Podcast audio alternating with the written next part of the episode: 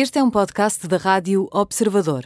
Pode ouvir a rádio também em 98.7 na Grande Lisboa e 98.4 no Grande Porto.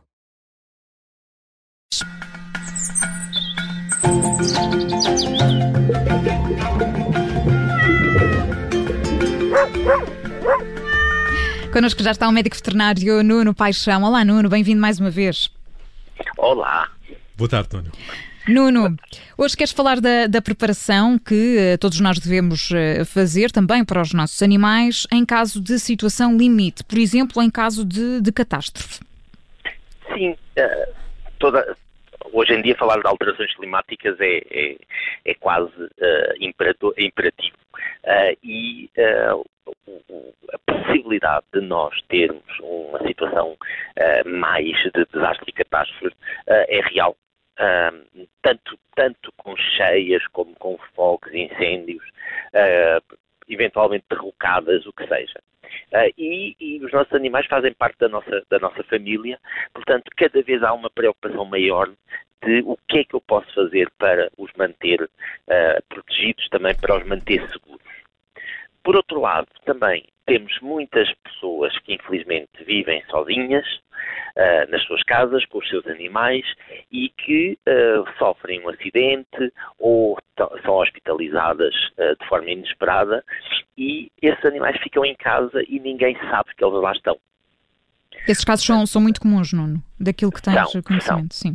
Muito comuns. Infelizmente são muito comuns. Há muita gente neste país a viver sozinha, há pessoas idosas a viverem sozinhas uh, e que, até pela sua própria idade, uh, muitas das vezes são internadas de urgência, às vezes são, sofrem acidentes, estão inconscientes Uh, e uh, só muito mais tarde é que acabamos por vir a descobrir que essa pessoa tinha animais em casa e esses animais ficaram sozinhos uh, durante períodos mais ou menos longos, com consequências mais ou menos gravosas. infelizmente, às vezes descobrem-se tarde demais. Então, e o que fazer para contornar esta, esta situação? Uma das coisas fundamentais é, junto à nossa, à nossa carteira, junto ao nosso cartão de cidadão, uh, ter uh, a anotação de que, uh, de que se tem animais em casa e que animais é que se tem em casa. Okay? Uh, isto porquê? Porque é natural que se acontecer alguma coisa, se tenta ceder uh, à carteira. Normalmente não se vai logo à casa das pessoas, portanto tenta-se procurar-se a familiares ou o que seja. Uh, e, e, uma das maneiras de poder alertar as autoridades que há animais sozinhos em casa é, é ter essas anotações. De preferência ter algumas, alguma, alguma, alguma informação sobre que animais é que são, ter, ter sempre a, a, a, o cuidado de ter algumas pessoas próximas informadas de que há animais em casa, uh, para, que, para que, caso haja alguma coisa, alguém se lembre e possa, possa atuar. Uh, há uma das coisas fundamentais, é, mesmo que sejam amigos de longe, imaginemos que são pessoas que podem não ter um contacto com os vizinhos muito grandes, mas têm alguém longe. Uh, essas pessoas devem ser informadas, devem estar informadas de que há animais em casa. Isso para evitar estas surpresas desagradáveis. Uh, porquê? Porque se eu tiver, inclusive eles até podem, uh, até podemos já ter uma, uma, uma declaração, uh, uma procuração a afirmar que em caso de acidente dá autorização para que entrem em casa para socorrer os seus próprios animais. Certo, isso é, é muitíssimo importante, é um detalhe muitíssimo importante. Sim, eu, eu vou-vos dizer que, uh, infelizmente, é uma coisa que se lida praticamente todas as semanas. Uh, e depois é, é, os impeditivos legais de se poder entrar de forma, de forma mais rápida, uh, a burocracia envolvente nisso uh, poderia ser até no próprio interesse das próprias pessoas e dos animais, uh, poderia ser evitada com estas pequenas, pequenas ações nos, nas alturas em que estamos bem e estamos relaxados e podemos pensar. Depois, em situação de catástrofe para todos nós, normalmente, há vários pontos importantes que nós devemos ter. Primeiro, devemos ter um transportador, uma caixinha de transporte para cada animal que a gente tenha. Eu sei que nunca, muitas vezes não pensamos nisso porque até temos um cão e não vale a pena andar uh, com um transportador, mas numa situação de catástrofe em que temos que retirá-los, em que temos que nos movimentar, mudar durante algum tempo para um abrigo para, para uma parte mais, mais comunitária, por qualquer motivo, ter um transportador é fundamental para manter o animal seguro, para o manter restrito naquele momento. Depois, sempre que há a mínima hipótese de, de, que possa acontecer alguma coisa, eventualidade de cheias, incêndios que andem à volta, uh, os animais devem se manter junto a nós, para que a gente possa atuar, ou uh, pelo menos terem a possibilidade de ter fuga. Ou seja, imaginemos que não temos possibilidade de, de, os mudar por qualquer motivo e há a iminência do incêndio chegar até à nossa, à nossa casa. Bem, na pior das hipóteses, temos que os soltar.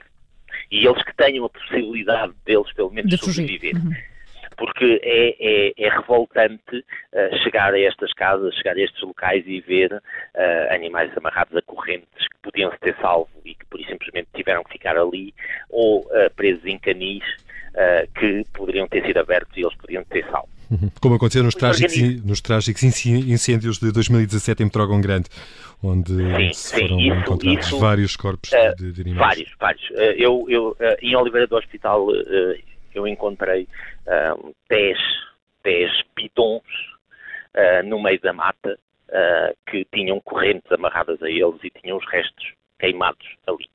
Portanto, isso é, é, é revoltante porque nem sequer tiveram a possibilidade de salvar.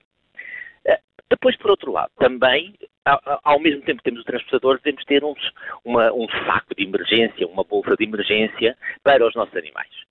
O que é que deve estar aí? Bem, deve estar o boletim de vacinas uh, por uma questão de informação de, de saúde de, desses animais. Uh, se queremos, se queremos uh, usar o boletim de vacinas para outra coisa, pelo menos ter fotocópias do boletim de vacinas para haver um registro, uh, ter a informação das doenças e um, um estoque extra de medicamentos, caso eles tenham medicação crónica, são insuficientes cardíacos ou problemas renais, uh, guardada para, uh, porque numa situação de emergência nós não vamos andar à procura dos medicamentos, não é?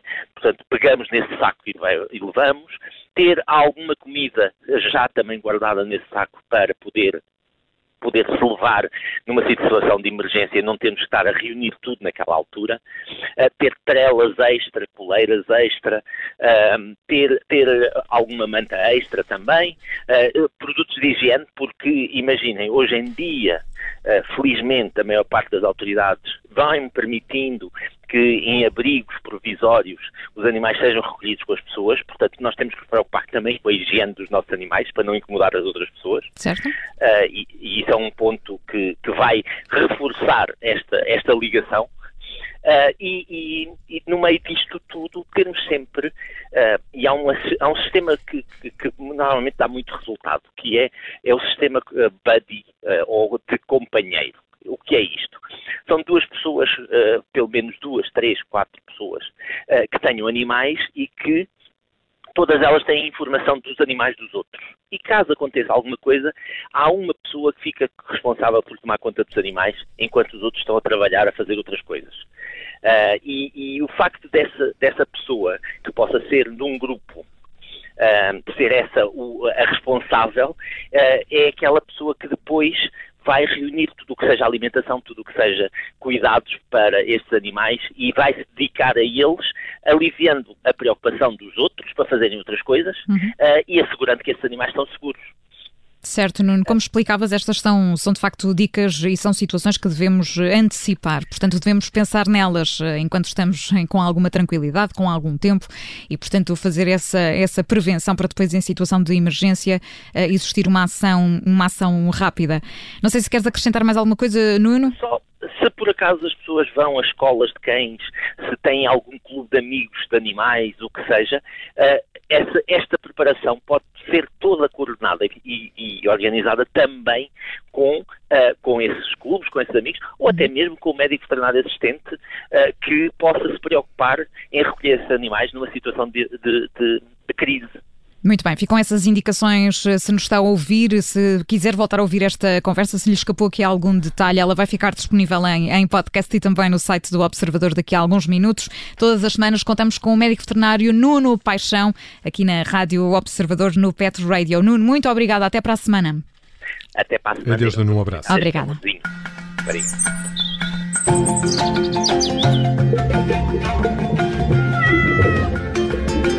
Woo!